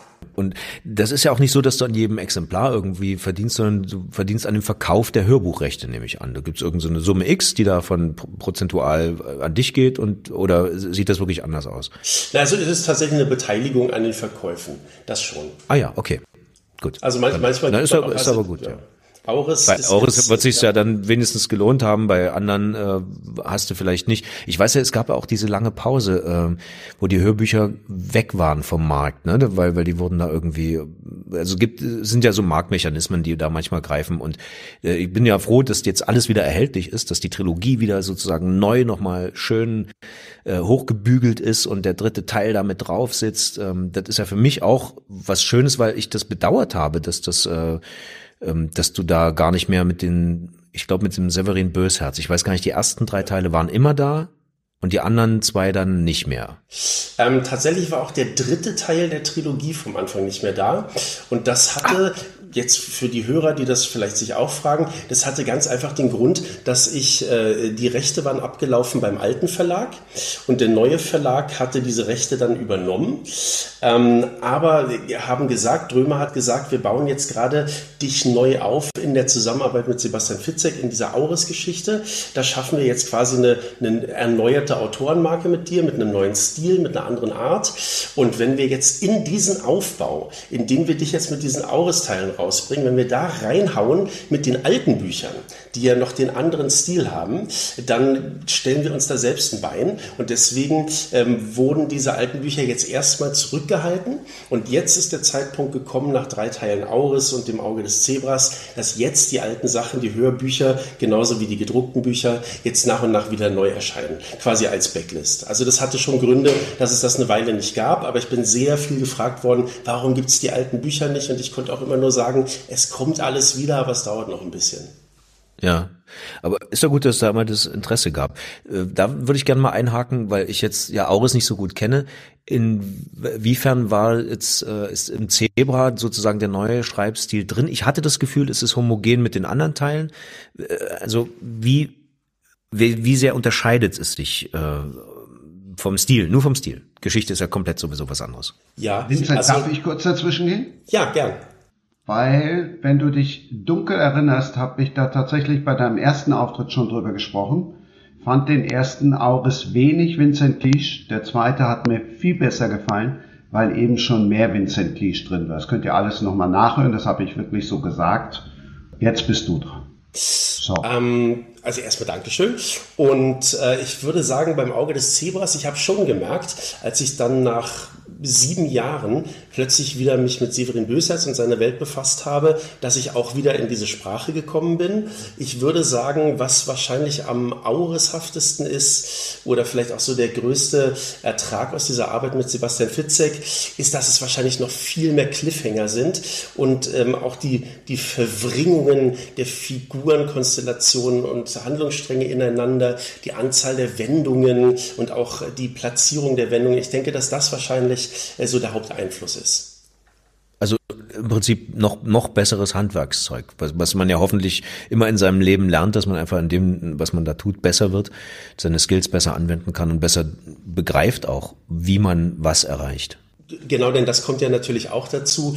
Äh, das, das neunte oder zehnte Buch sollte man als Autor im besten Falle, sollte man schon besser schreiben als das erste, zweite, dritte, weil es natürlich ja auch ein Lernprozess ist. Und ich merke auch, dass äh, Autor ein Beruf ist, in dem man wahrscheinlich äh, sehr gut auch wirklich alt werden kann, weil dann eben doch älter werden, Lebenserfahrung sammeln, sehr hilfreich ist beim Geschichtenerzählen. Also ich glaube, wenn ich mit 20 mein erstes Buch geschrieben hätte, hätte ich in keiner Weise so in die Tiefen und Abgründe der Psyche der einzelnen Figuren eintauchen können, äh, wie ich das jetzt heute kann. Also das ist wahrscheinlich ein Beruf, da muss man auch ein bisschen was erlebt haben äh, und auch ein bisschen gelitten haben. Ja, wobei es ja 20-Jährige gibt, die die fulminanten Jahrhundertroman schreiben und danach ist äh, kommt nichts mehr, weil das dann von der Seele geschrieben ist und vielleicht wollten sie auch nie wirklich Autor werden, aber das Ding musste raus. Ja, ja, das ist tatsächlich auch äh, wichtig für alle Autoren, auch wenn mich so junge Nachwuchsautoren ansprechen und sagen, ja, wie macht man das denn so? Dann sage ich auch immer, überlege bloß nie, was sich gut am Markt verkaufen lässt. Überlege, was die Geschichte ist, die du unbedingt erzählen willst. Und das war bei mir die Reinheit des Todes, mein Debütroman, der auch sehr, sehr, sehr gut lief je mehr Romane man schreibt, ist es denn dann nicht so, dass man vielleicht irgendwann die Angst bekommt, dass man Ideen wiederholt, die man vorher schon hatte? Ja, total. Es ist immer die Sorge, hatte ich das so oder so mhm. ähnlich schon mal in der Geschichte vorher? Denn natürlich kommen die Sachen immer aus meinem Kopf, aus meinem Erleben heraus und das ist ja nicht unbegrenzt. Ich überlege auch ständig, ob ich bestimmte Formulierungen in jedem Buch andauernd verwende. Ähm, ja, aber da sage ich dann immer, Schreiben ist nichts für Feiglinge, man muss sich dann auch mal was trauen. Es gibt noch das Lektorat und den Redakteur, die dann ein bisschen Auge drauf haben. Im schlimmsten Falle ähneln sich halt in zwei Büchern bestimmte Dinge, aber dann andererseits merke ich auch, dass es auch so ist, ein Buchschreiben ist auch ein bisschen wie Schachspielen. Das sind auch nur dieselben, äh, dieselben Figuren jedes Mal, die man aber in unendlich viele Konstellationen setzen kann. Und so ist es beim Schreiben dann auch. Klar hat ein Autor immer so einen Stil und so eine Art, wie, wie, wie der Hase läuft. Aber es ist dann doch irgendwie immer wieder neu. Es ist ein bisschen vielleicht auch so wie im Hörbuchbereich, wenn man mit verschiedenen Chargen arbeitet. Eine Charge ist im Prinzip, wenn du deine Stimme, ich möchte es nicht einfach nur verstellen nennen, weil es hat, am besten gelingen sie dann, wenn du in die Haltung der Figur reingehst, die der Autor hoffentlich auch mit Blut und Leben gefüllt hat und nicht einfach nur als Klischee-Abziehbild in den Text gepappt hat. So, dann kannst du in die Haltung reingehen, dann macht deine Stimme automatisch schon so ein bisschen was anderes. Und das ist dann eine Charge die soll natürlich nicht zur Knallcharge werden. Und das Ding ist, du hast, ja, es gibt Sprecher, die sagen, sie haben hunderte von diesen Stimmen, aber das ist eigentlich nicht wahr, sondern du hast so ein paar Grundtypen und die kannst du sehr, sehr viel und oft kombinieren und dann werden sie anders. Also du kannst einen Stimmtypen mit Akzent oder mit äh, irgendwas anderem versehen, mit einer Langsamkeit, einer schleppenden Sprechweise oder einer aufgeregten oder einer gehässigen und schon wird es ein anderer Charakter. Und das macht dann deine Vielfältigkeit aus. Und das ist das, was beim Schreiben vielleicht ja auch passiert. Äh, ich erinnere mich ganz kurz an äh, ein paar, sind keine Kurzgeschichten, sind Betrachtungen von Fallada, die ich letztens gehört habe, in denen er auch das, also wirklich so ein großer wie Fallada sagt auch, Mensch, ja, am Ende habe ich gar nicht so viel erlebt und beschreibe immer wieder dieselben Sachen halt nur in einem anderen Licht und ähm, und ab und zu begegnen einen in den Büchern auch dann, ach, ja, das war dieses Erlebnis, was er da irgendwo so und so hatte. Nur ist es jetzt völlig in einem anderen Kontext. Und das macht, glaube ich, große Erzählkunst aus. Laut Plan wollte ich jetzt ursprünglich, dass Dominik uns ihr Buch vorstellt und den Cliffhanger natürlich zum Im Auge des Zebras bauen, aber wir waren jetzt so schon beim Im Auge des Zebras. Vincent, was soll ich tun? Du bist der Thriller-Autor, Papst. Das, uh, der Papst jetzt zum Beispiel. Wenn das Sebastian Fitzek hört. Der Papst ähm, des Zebras. Jetzt könnte ich den Ball wieder zurückspielen und sagen, ich bin der Papst des Zebras, aber nicht der Papst des Podcast-Moderierens. Also das, mach, das, mach das, wie du das für richtig hältst. Dominik. Aber, also, genau, lass, lass mal Dominik zu, zu Lass Dominik erzählen, genau. Wir lauschen jetzt alle Dominik, Podcast-Premiere bis hierher bravourös gemeistert. Und jetzt kommt das, worüber du schon geschrieben hast, respektive das, was du gelesen hast und was du uns allen mit auf den Weg geben willst. Ich möchte gerne das Buch Glaube mir vorstellen von Alice Feeney. Das habe ich bereits letztes Jahr gelesen im November, war aber für mich tatsächlich ein Jahreshighlight und ist auch, glaube ich, beim Großteil der Blogger und Bloggerinnen ähm, sehr gut angekommen. Und im Prinzip ist es eine ganz, ganz einfache Story. Also es gibt eine Moderatorin, die ist, ähm, heißt Anna und die soll für eine Sendung ähm, in die Kleinstadt Blackdown zurückkehren, wo sie auch ihre Kindheit schon verbracht hat, weil dort ein Mord geschehen ist. Und im Endeffekt ist sie da am Hadern mit sich selbst und überlegt, ob sie den Auftrag annehmen soll oder nicht, weil, wie gesagt, nicht nur ihre Vergangenheit dort war wohl eher unschön, sondern zudem ist das Opfer auch eine alte Schulfreundin von ihr und darüber hinaus ist der leitende Ermittler auch noch ihr Ex-Ehemann. Und sie sitzt da so ein bisschen in der Zwickmühle und entscheidet sich dann aber eben doch, ähm, der Sache auf den Grund zu gehen und sich auch so ein bisschen ein Stück weit ihren eigenen Dämonen zu stellen. Und die Story äh, war für mich äh, vor allem besonders toll, weil zum einen der Plot eigentlich relativ schlicht ist aus meiner Sicht, aber doch in der Story so viele Wendungen sind, die unvorhergesehen waren. Also es gibt ja immer so, ein Autor oder eine Autorin versucht einen ja immer in so eine bestimmte Richtung zu pushen, sage ich jetzt mal, wie man denken soll und legt da teilweise auch falsche Fährten, was ich immer super finde, solange es so gemacht wird, dass ähm, es nicht zu offensichtlich oder zu offensiv ist. Und das war in dem Buch halt gar nicht der Fall. Die, die Überraschungsmomente waren da voll gegeben. Und deshalb war das für mich tatsächlich wirklich ein Jahreshighlight, weil auch das Ende dann nochmal so überraschend war und quasi nochmal eins draufgesetzt hat und nochmal eins draufgesetzt hat, dass es einfach äh, absolut verdient ähm, wirklich hoch gelobt wird. Gibt auch ein Hörbuch davon, ist aber nicht von Uwe. Nee, genau. Ich habe extra nachgeschaut, leider nicht. aber wird ja eine andere Kollegin oder ein Kollege äh, toll gesprochen haben. Ganz bestimmt. Vanida Karun. Wobei ich jetzt nicht weiß, ob ich richtig ausgesprochen habe. Ich kenne sie leider nicht persönlich. Ich würde dir gerne aus. Schützenhilfe geben, aber ich weiß es selber nicht. Ich, ich glaube, Vanilla Karun steht jetzt gerade so ein bisschen doof da. Ich kann auch nichts dazu ja. sagen. Könnt ihr was zum... unbekannterweise, liebe Vanida. Ja. Könnt ihr denn was zum Buch sagen? Oder kennt ihr es auch beide nicht? Ich kannte es auch nicht. Man kann auch ich, nicht alle nee, in der Tat nicht. In der Tat kann ich, äh, kenne ich es nicht. Äh, leider muss ich auch passen. Das heißt Schade, es ist wirklich sehr zu empfehlen. Ja, aber es ist doch gut, ähm, dass du ein Buch gefunden hast, was wir alle drei nicht kennen. Stell dir vor, wir hätten jetzt alle drei gesagt, um Gottes Willen, das kennen wir doch schon alles, Dominik. Da habe ich gerade erst eine Drei-Sterne-Rezension. ich bin für Empfehlungen immer dankbar. Wenn wir dann kurz noch einmal den Bogen dann zurück, Uwe. Das hat eine Frau geschrieben, da steht eine Frau im Mittelpunkt. Ja. Manchmal denke ich, ey, wieso spricht das jetzt keine Frau, wieso spricht das ein Mann? Wie geht dir das, wenn du jetzt ein Buch sprichst, wo eine Frau die Hauptrolle spielt oder auch noch aus der Ich-Perspektive erzählt? Nee, hatte ich leider nur einmal und war der fulminante Start, also für mich ähm, auch so ein kleiner Glücksgriff von der Greg Isle äh, Reihe. Der hat ja auch viele Bücher geschrieben, die die mir persönlich sehr gut gefallen und die sich zum Glück auch ganz gut verkauft haben. Ähm, das muss ja nicht immer miteinander übereinstimmen. Und äh, das erste Buch, was ich angeboten bekommen habe, habe ich mich auch mittendrin gewundert. Moment mal, das wird ja aus weiblicher Sicht erzählt. Ja, aber es war halt ein Autor, der es geschrieben hat und an manchen Stellen hat man es auch gemerkt. Nee, das ist jetzt doch eine Männersicht, auch wenn das seine Frau sagen lässt, also seine Hauptheldin.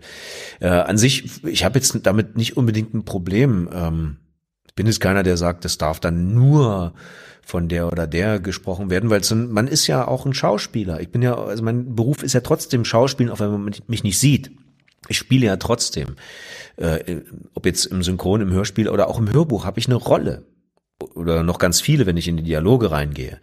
Ähm, und ich muss das auch mit Leben erfüllen. Und es gibt auch Frauen, die fabelhafte Männerrollen sprechen können. Warum sollen die das denn nicht machen?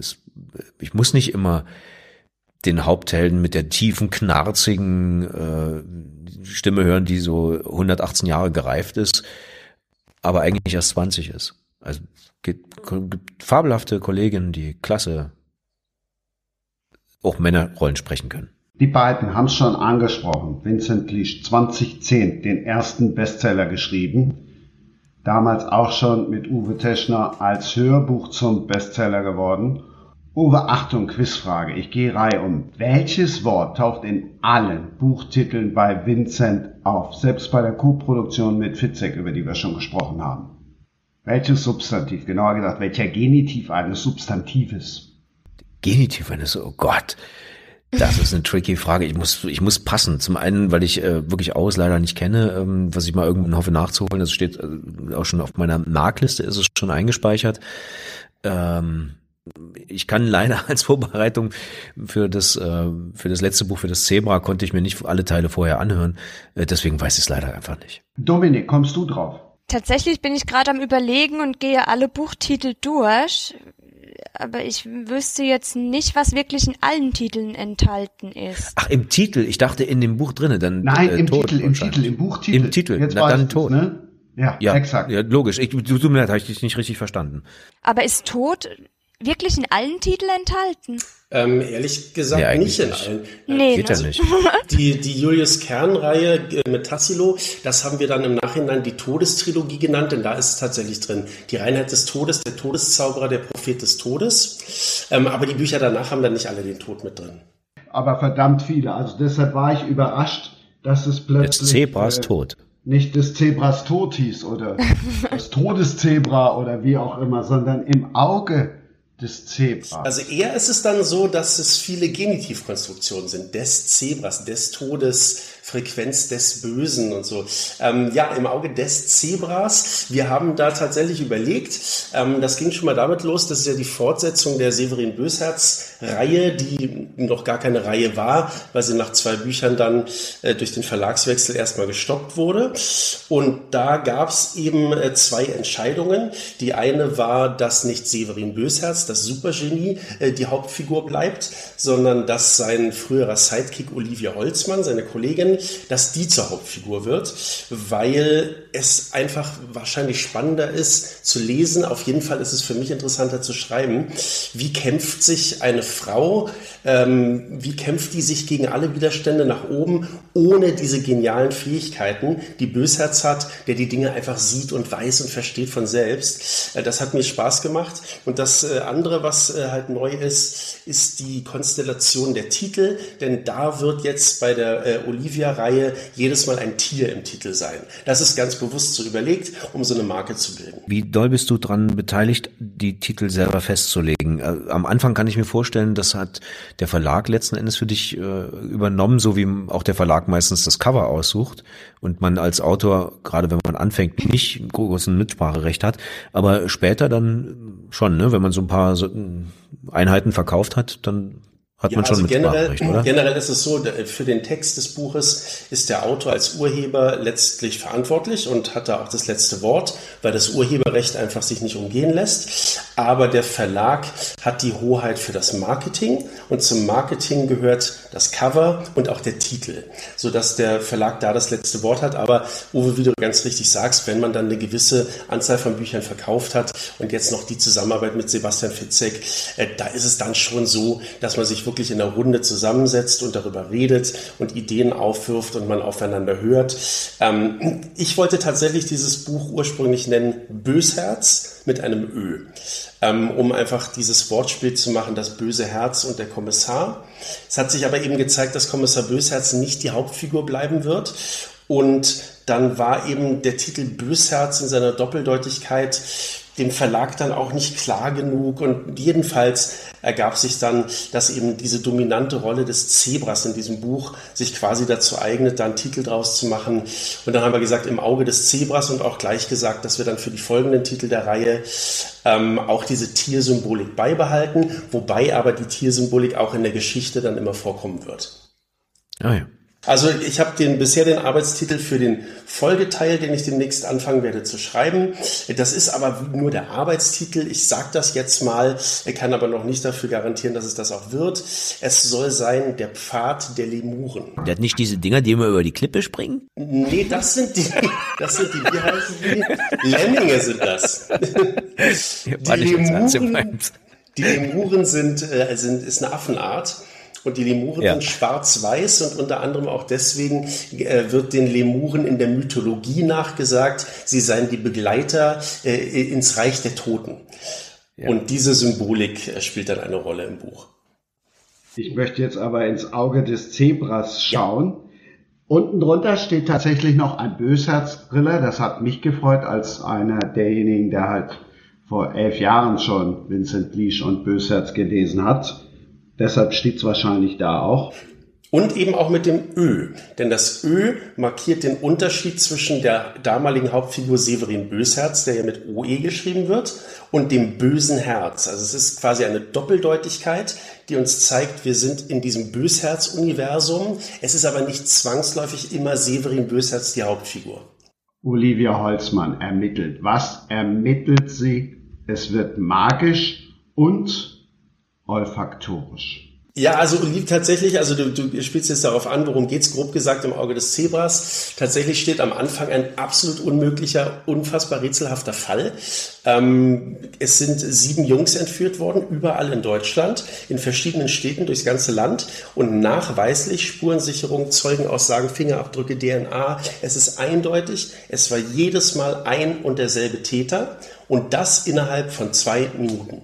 Innerhalb von zwei Minuten hat ein Mann überall im Land sieben Jungs entführt. Das ist einfach nicht möglich. Und vor einem entsprechenden Rätsel stehen nicht nur die LKAs in den jeweiligen Bundesländern, das ist ja überall in Deutschland passiert, sondern vor allem eben auch Olivia, die für das LKA Berlin in dem Fall ermittelt und äh, die letzte letztlich ist, die überhaupt noch wirklich versucht, das Rätsel zu lösen, denn es scheint absolut unlösbar. Das steht am Anfang und ab da fragt sich der Leser, was zur Hölle ist da los? Und wenn ich es gut gemacht habe, fragt er sich das fast bis zum Ende, bis zur Auflösung. Ich bin sehr gespannt, es klingt auf jeden Fall super.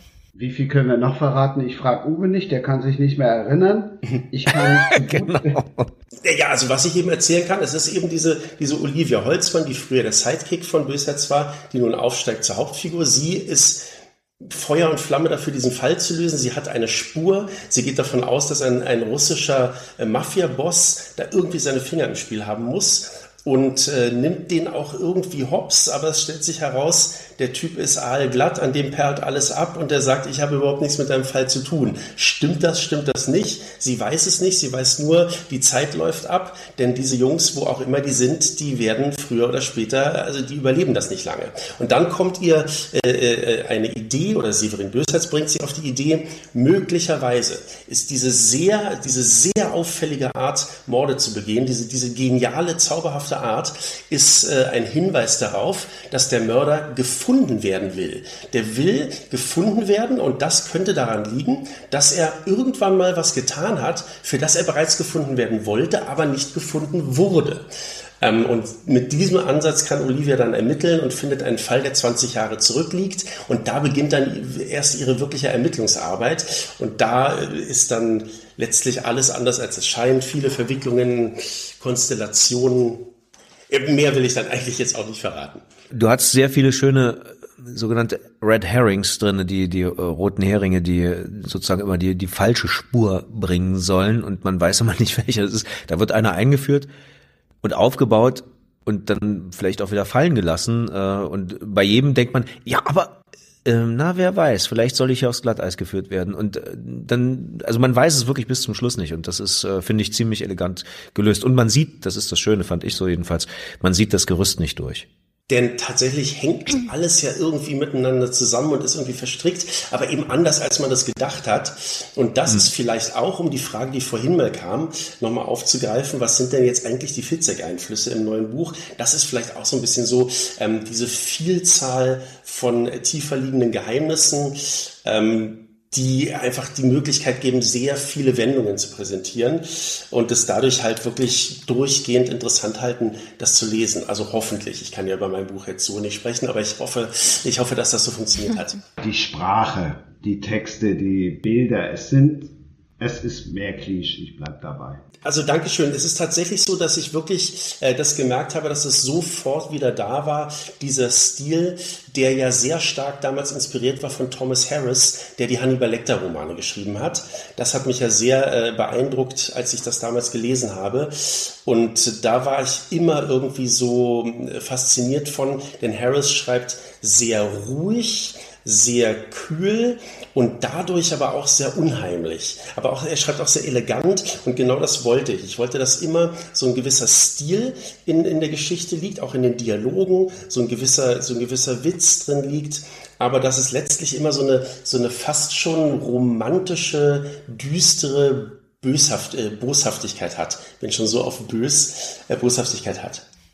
Also wenn, wenn das sich so liest, dann äh, habe ich es richtig gemacht.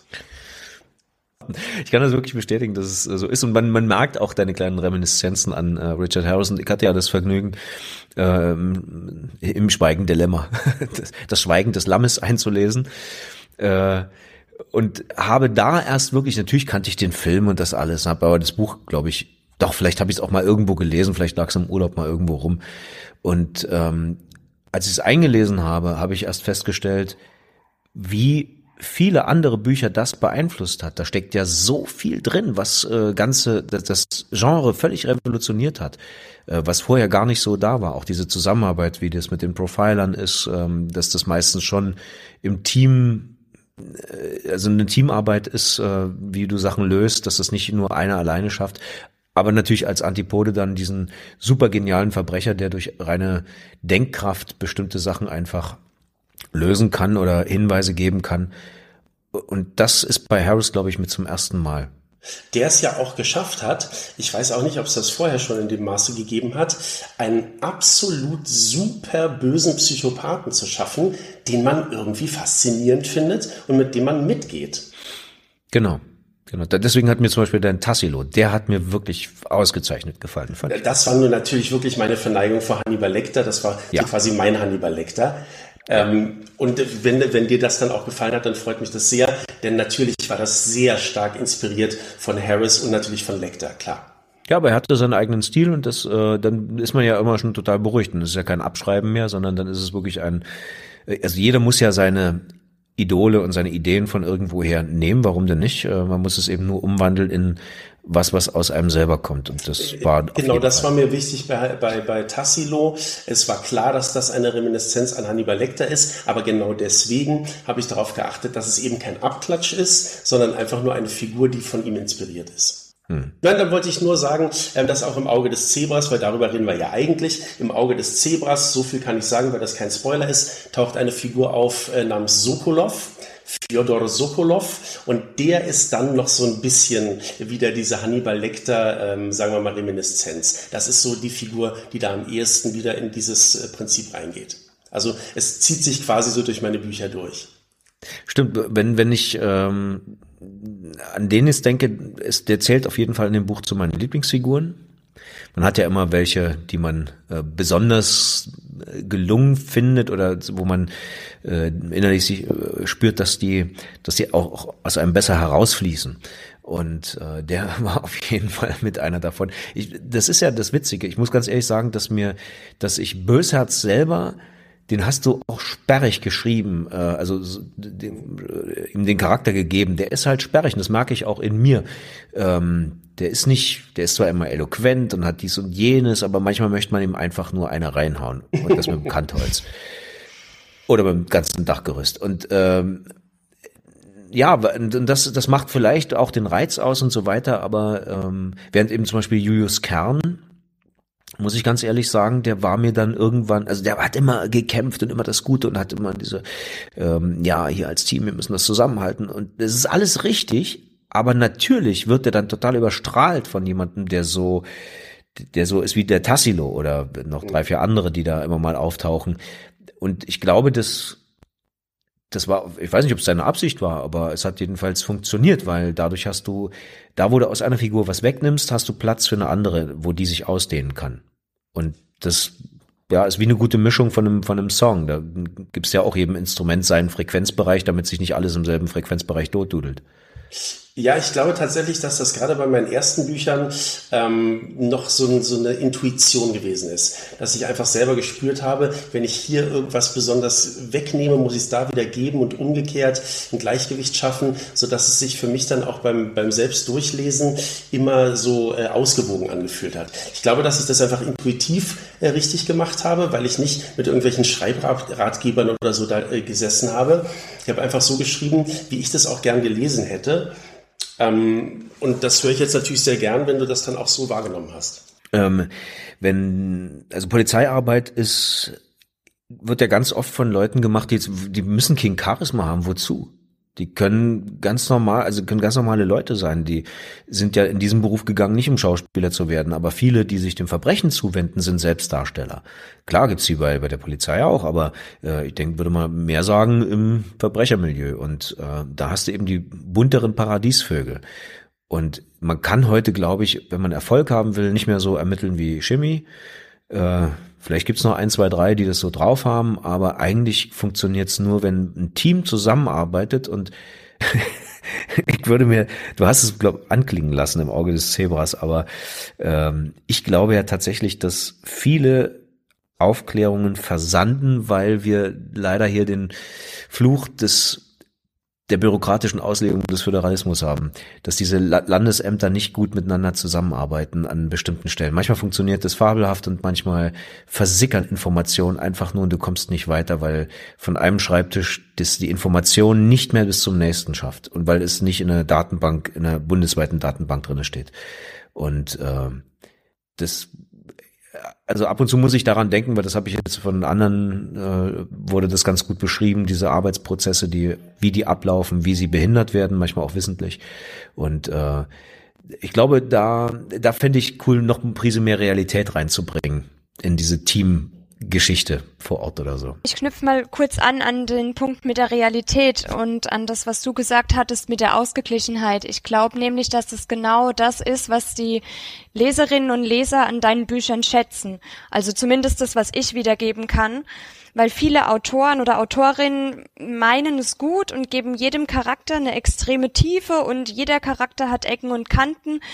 Und ich glaube, dass es da teilweise einfach zu viel des Guten ist. Und dann ist es einfach gut, wenn man klar vielleicht ein paar Nebencharaktere hat, die eben nicht so extrem ähm, ja, ausgearbeitet ist jetzt vielleicht das falsche Wort, aber vielleicht weißt du, was ich meine, dass eben mhm. nicht so sehr in die Tiefe gegangen wird bei den einzelnen Personen. Weil ansonsten wird ein Buch, glaube ich, auch schnell einfach ein, ein Ticken zu viel.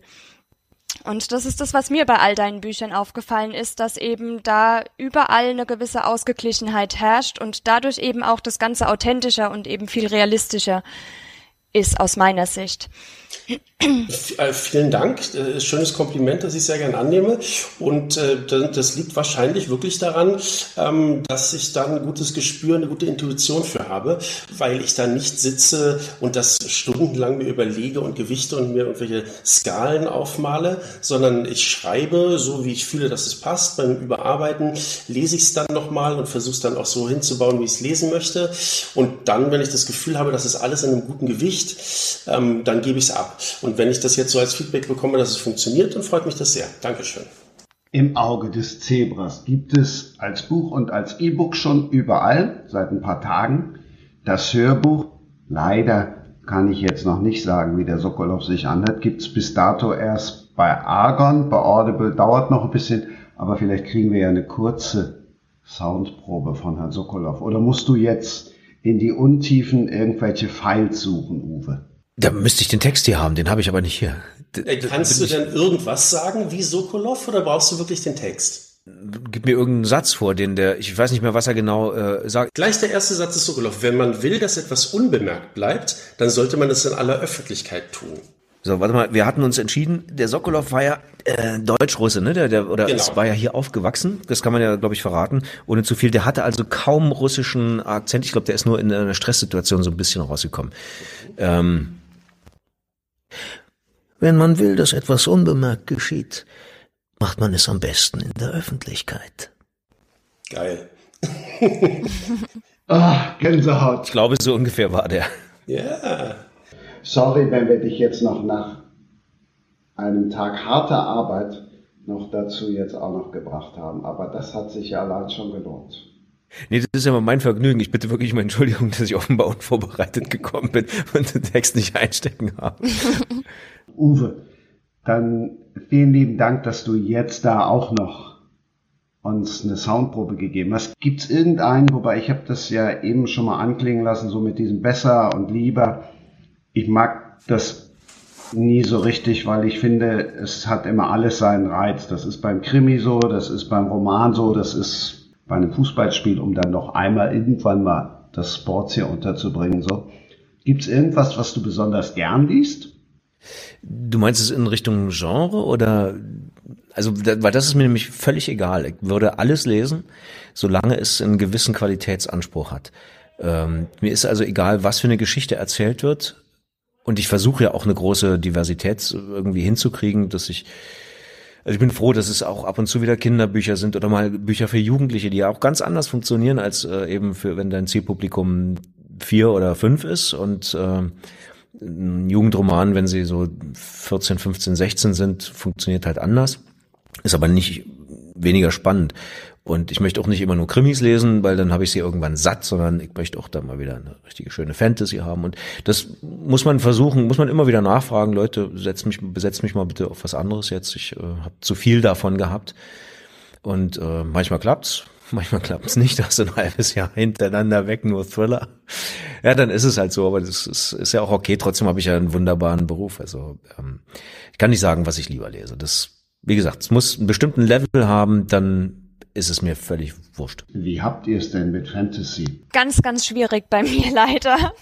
Ich weiß, es gibt da eine große Anhängerschaft, aber für mich ist es tatsächlich bei jedem Buch, was ich lese, eigentlich immer sehr stark darauf geprägt, dass es in irgendeiner Form realistisch ist. Wenn mich eine Story wirklich sehr interessiert, dann darf es auch gern Fantasy-Elemente haben, aber generell lese ich doch lieber Dinge, die zumindest zum Großteil in der Wirklichkeit so auch stattfinden könnten. Ja, also mich hat's tatsächlich auch nie gepackt. Ähm, Herr der Ringe, natürlich war ich bei jedem Teil im Kino. Buch habe ich nicht gelesen oder die Bücher. Ähm, aber diese, diese ganzen Fantasy-Geschichten sind nie so an mich rangekommen. Das ist nicht, ist nicht mein Ding. Ich habe auch lieber, ähm, wenn die Dinge äh, den Regeln folgen, die vorgegeben sind, Gesetze der Physik, ähm, dann ist mir das interessanter, als wenn Figuren eben plötzlich fliegen können, Zauberkräfte besitzen. Ich weiß, dass es unglaublich viele Fans hat und wenn man das gut macht, dass das tolle Bücher sind, aber ich komme auch nicht ran. Wie gesagt, eine gut geschriebene Fantasy gefällt mir ausgezeichnet. Ich löse mich gerne mal aus dieser Welt und gucke in andere Welten rein rein.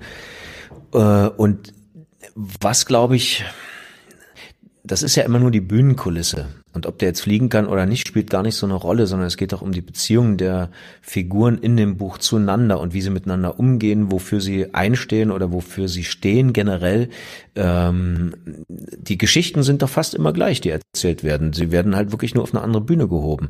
Und deswegen ist das für mich gar nicht so ein großer Unterschied. Du kannst na klar hast du bestimmte Elemente und ja, die können dich möglicherweise langweilen. Du sagst eben, ich stehe nicht auf diese Pfauenfederkostüme, sondern ich möchte schön, hier müssen alle im Anzug sein. Ähm, das ist durchaus möglich, aber ich höre gerade äh, Sam Feuerbach und äh, bin da ganz zufrieden. Ich habe so drei, vier äh, Fantasy-Dinger noch ähm, da rumliegen. Die sind sehr gut geschrieben, sehr witzig geschrieben. Das macht ja auch viel aus. Wie ist der Text geschrieben?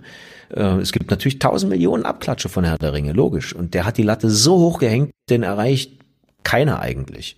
Also nicht mal Narnia ist so gut oder oder äh, irgendwas anderes.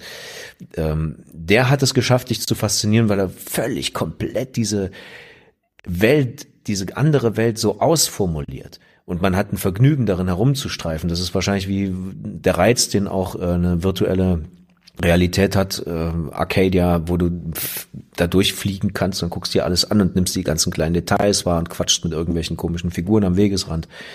Das ist, glaube ich, der Reiz, den Fantasy noch als extra bietet. Ich weiß jetzt, wer nächste Woche dann oder in der nächsten Ausgabe nicht dabei ist.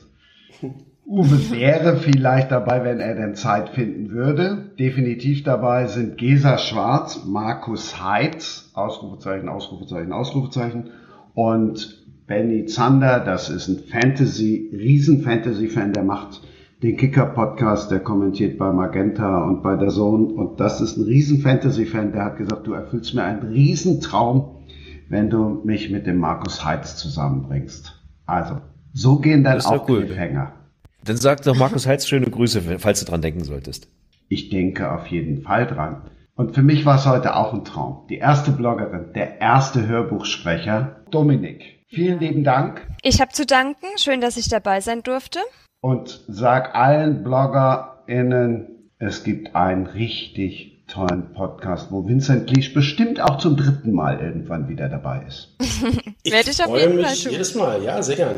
Ach, Vincent, eins noch für alle, die nicht so schnell gegoogelt haben oder in Duden gucken konnten.